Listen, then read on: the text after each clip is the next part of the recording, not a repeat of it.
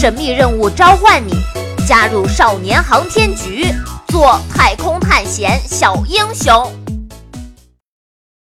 第四集，看不见尽头的隧道。你们好，我是星妹。星妹眨着大眼睛，手悬在半空中，迟迟没有另一只手伸上去跟她握手。小智抬头一看，小达还呆呆地望着星妹头上的那两个大大的星星形状的发髻出神。喂，人家跟你打招呼呢。哦哦，你好，我是小达，请请多多指教。小达这才回过了神儿，伸出手跟星妹轻轻地碰了一下，又赶紧收了回来。说话时磕磕绊绊，脸上不知怎么的，一阵子红。一阵子白，哈哈哈哈！你怎么还突然害羞起来了？呃，谁害羞了？我才没害羞呢！哎，小智，我们这个任务组里只有我们两个人吗？没有其他人了？后面的考试项目是什么呀？哎，你笑什么？快说呀！哈哈哈哈！就连星妹都忍不住笑了起来。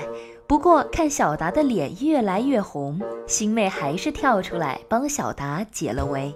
对了，小智，后面的考核是怎么样的呀？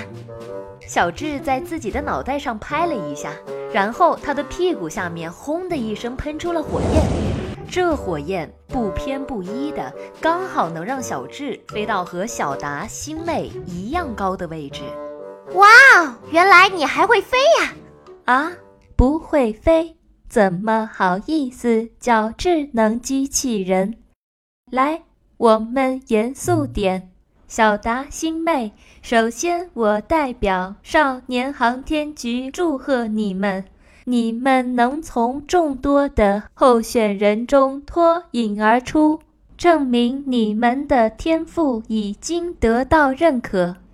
但是目前来看，过人的天赋。只帮你们获得了参加少年航天员选拔的资格，至于最后能否入选，还要看你们在各项考核中的表现。记住，这只是一个开始。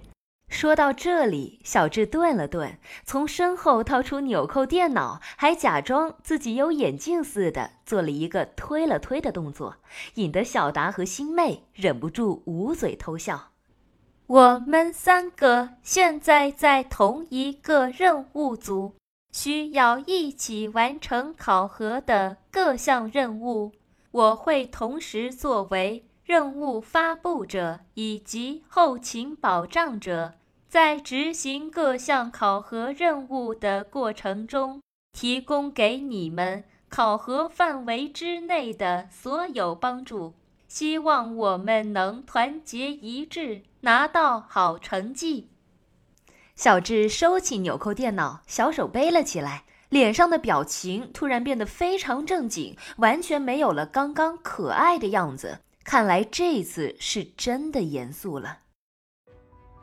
在这里，我更要提醒你们，就在现在，其他的教室里，很多同样优秀的候选人也已经集结完毕，他们将是我们，尤其是你们两个的直接竞争对手。听到这里，小达和星妹也收起了刚刚嘻嘻哈哈的样子，小达甚至还不由自主地攥紧了拳头。没错，这场考核你们并不孤单。小智的身后，教室巨大的升降门咔嚓一声打开了，大门缓缓升起，门外的空间逐渐露出真容。小智转过身，自顾自地向门口靠近，还沉浸在刚刚气氛中的小达和星妹对视了一眼，也不发问，默默地跟在小智的身后。两人跟着小智走出了那间明亮的教室，走进了一个神秘的黑暗空间。随着眼睛对黑暗环境的逐渐适应，两人眼前的景象逐渐清晰。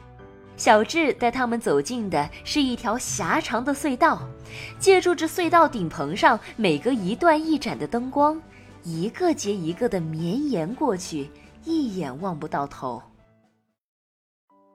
哎，小智，这是什么地方啊？从现在开始，跟紧我。小达还在东张西望，全然没注意到小智刚说完这句话就加快了速度。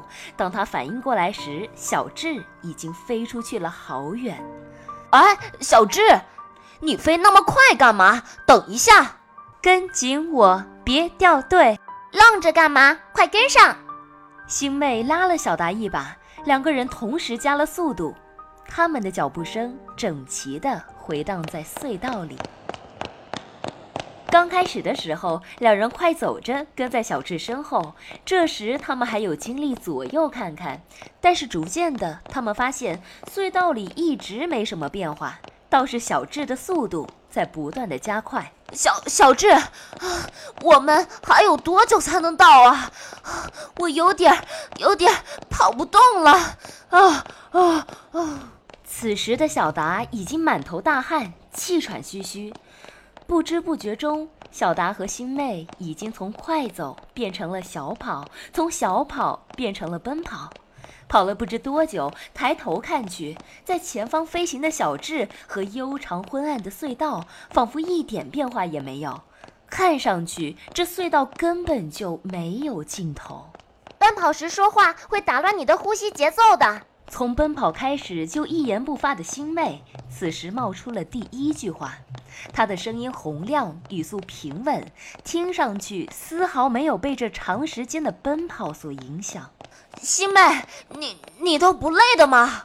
怎么不累？我只是会调整我的呼吸而已。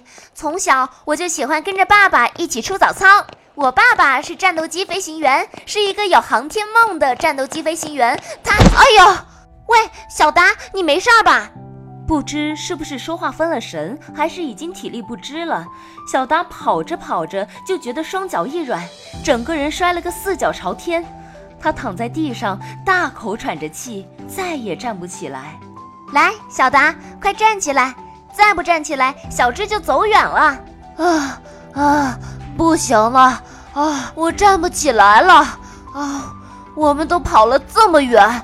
怎么还没有到终点呀？啊，谁知道还要跑多久？嗯，我不跑了。才跑了这么几步，就坚持不住了吗？作为航天员，可是需要经常在体力和精力透支的情况下执行任务的。话音刚落，小达的眼前便被一片刺眼明亮的白光笼罩了。小智一个响指，便打开了整片隧道里所有的灯，把昏暗的隧道映成像白天一样明亮。小达眯着眼睛，把隧道看了个清楚。有趣的是，他现在的位置就位于起点和终点的正中间，两边的距离是一样远。放弃还是继续？你来选。